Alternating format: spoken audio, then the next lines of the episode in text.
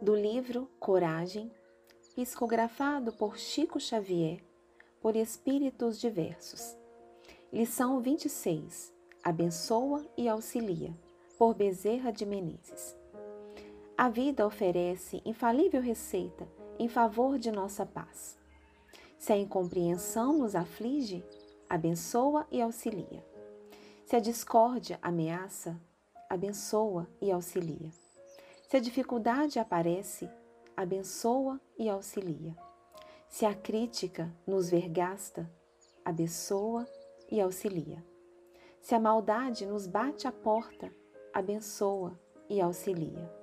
Se a irritação nos procura, abençoa e auxilia. Se o problema se agrava, abençoa e auxilia. Se o desânimo intenta arrastar-nos, abençoa e auxilia.